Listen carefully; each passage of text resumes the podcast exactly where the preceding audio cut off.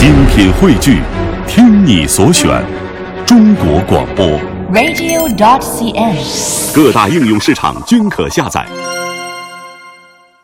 欢迎朋友们继续守候在收音机旁，收听由袁梅和鹏飞一起为大家带来的《都市车天下》。下面时间呢，来到汽车学堂，我们来和大家说一说汽车改装的技巧哈。其实汽车改装呢，在我们中国内地来说呢，是逐渐的风生水起，但是特别在我们的珠三角地区啊，要比内地北方地区，像我们北京啊，更加成熟一些啊，大家玩车的兴趣也更浓一些。没错，简单来说呢，汽车改装可以划分为外观改装、内饰改装、动力改装、操控性能改装与音响改装。嗯，一辆车的改装结果呢，代表了车主的品味以及他对驾驶的看法。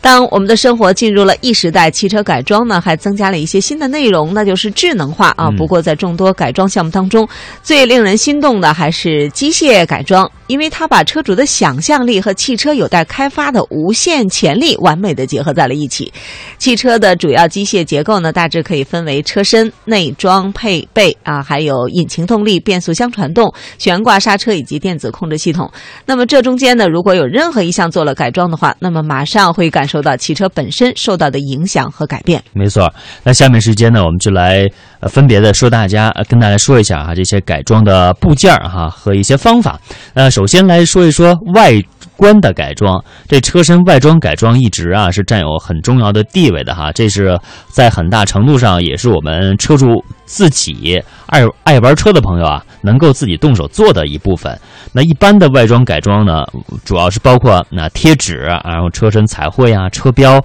前后杠、大包围、高尾翼、开孔发动机盖、窗边的晴雨挡，还有 HID 的氙气大灯、前大灯装饰板、前后透视镜、降低车身等等。嗯，没错儿，可以改的非常的个性化哈。嗯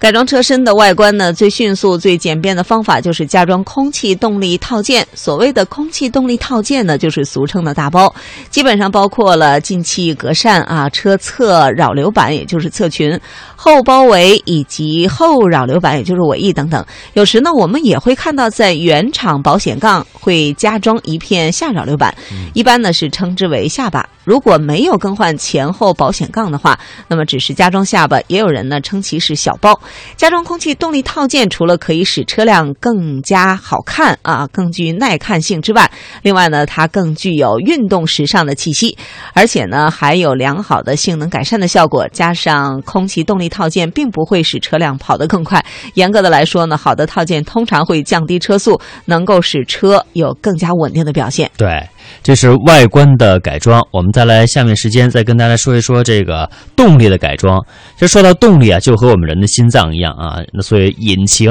啊就是汽车的心脏了，这是车里面最最重要的一个部分哈、也是车的价值最昂贵的部分。而且改装起来确实要改装动力的话是很麻烦的。那对于它最主要的改装就是提高它的输出功率。呃，改装的方式呢有加大缸径来提高压缩比，加多气门自然吸气改为涡轮增压等等一些方式。但是呢，要必须特别注意的一点是，改装引擎啊是相当危险的，因为一个不小心，引擎就会损坏，甚至是引发严重的安全事故。所以说，在这儿啊，建议您啊，动力改装啊，咱们就少涉及为好。是因为刚才我们也说了，真的是动力系统呢，就是人的心脏哈，这个核心部位，如果你改不好的话，真的是关乎人的性命。嗯，还有呢，发动机的工作需要大量的空气啊，我们来看看进气系统是怎么改的。那空气进入发动机，首先要经过空气滤清器，这是进气系统最重要的组成部分。目前大部分原厂配置的都是一次性纸质滤清器，那改装用的产品呢，是由特殊的化学纤维制成。它最大的优点是在滤净空气的同时呢，使进入燃烧室的空气流量、流速都提高百分之三十以上，